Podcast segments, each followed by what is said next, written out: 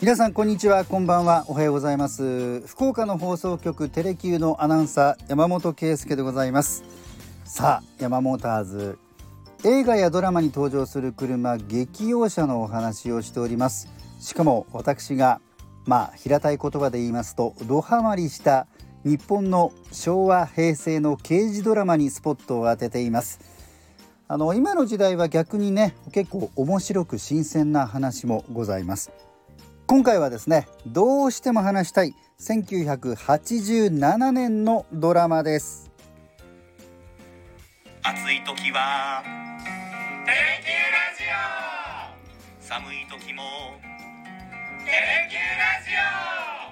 オ。家でも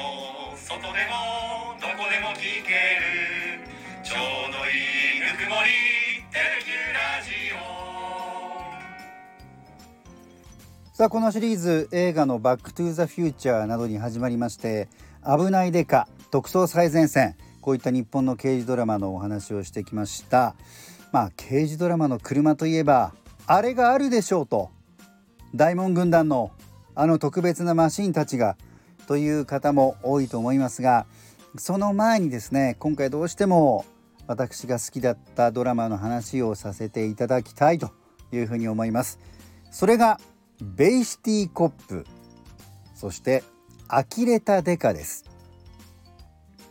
あのー、西部警察特捜最前線危ないデカと比べますとそこまでこう大きな話題にはあのー、そこまではなってなくて、えー、放送期間もそれらと比べますと長くはないんですがなかなか個性派ユニークなドラマで私は大好きでした。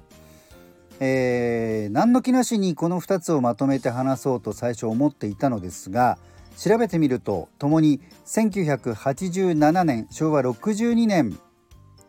しかも10月から翌88年3月までという全く同じ時期に放送されていたんですね。そのことはもうねちょっとすっかり忘れておりました。まずベイシティコップです。1987年10月から翌3月まで毎週水曜日の夜9時にテレビ朝日系列で放送されておりました。出演者は藤達也さん世良正則さん石川秀美さん碇谷長介さんでした。普通の捜査課ではなくこうあまり扱われ方が良くない別の捜査班なんですが難事件を解決していくというちょっと型破りなねところもあるんですけれども。一方の呆れたデカは同じ時期に放送されました。これは日本テレビ系列でした。放送時間は毎週水曜あこちらも一緒ですね。夜8時から8時54分ということで曜日は一緒だったようです、えー、このタイトルからもなんとなくわかりますが危ないデカと同じくセントラルアーツの制作でございました。出演者は時藤三郎さんと長嶋俊之さん。でこちらはあのベイシティコップ以上にちょっとこう変化球で、えー、っと本当の刑事警察の方だけではなくその周りの協力者みたいな人たちで事件に向かっていくというような内容だった記憶があります。であのー、当時はあまり意識してなかったんですけれどもこの2つのドラマ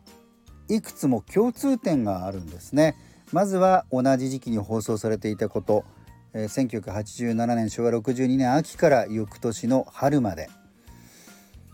そして2つ目どちらもコミカル軽快そして洒落た雰囲気、まあ、いわゆる硬派人情系とは違う刑事ドラマでした。3つ目は男性コンビが主役だったこと。そして4つ目はコンビの若い方の俳優の方が主題歌を歌っているということですね。さらには使用する覆面パトカーが日本の刑事ドラマでは大定番の日産。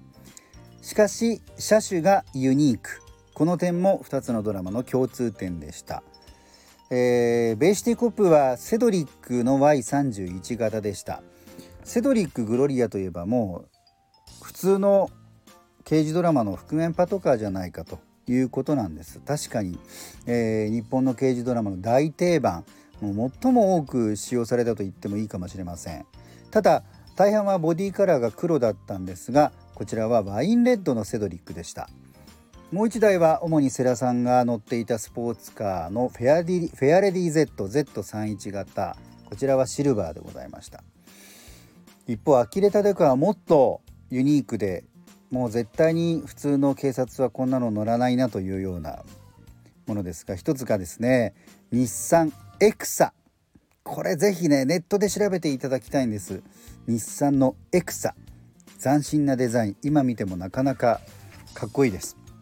しかもキャノピー仕様というのがありましてクーペの後ろの方が箱型になっていてガバッと開くようなものだったんですね、えー、ボディカラーは赤が使われていました。もう1台は初代のテラノ。これは日産の SUV ですね。初代テラノは非常にあの角張ったね。なかなかおしゃれなデザインで今もあの人気があるようですね。で今回初めて調べて知ったことが一つありましてアキレタデカの激用車テラノとエクサは実はその前に別のドラマで使用されていたそうなんですね。しかもそれがベイシティコップの前の時期に放送していた大都会25時というドラマでした。つまり大都会25時はテレビ朝日。呆れ立川日本テレビ。違う局なのになぜかということなんですが、えー、制作を東映がしていたことに関係があるようなんですね。テレビシリーズの刑事ドラマは、えー、特に以前は映画会社とテレビ局が共同で制作するケースが結構多くてそれでどうやらこの同じ車両が活用されたということなようなんですね。というわけで日本の刑事ドラマといえば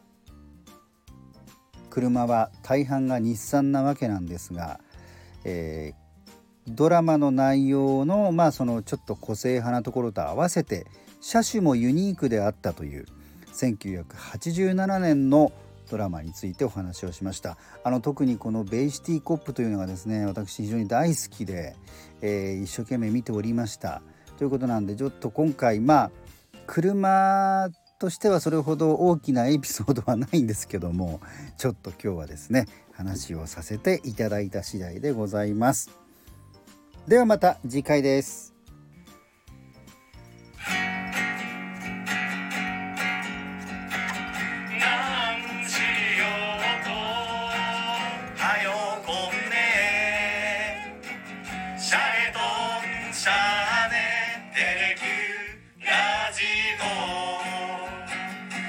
Listen up.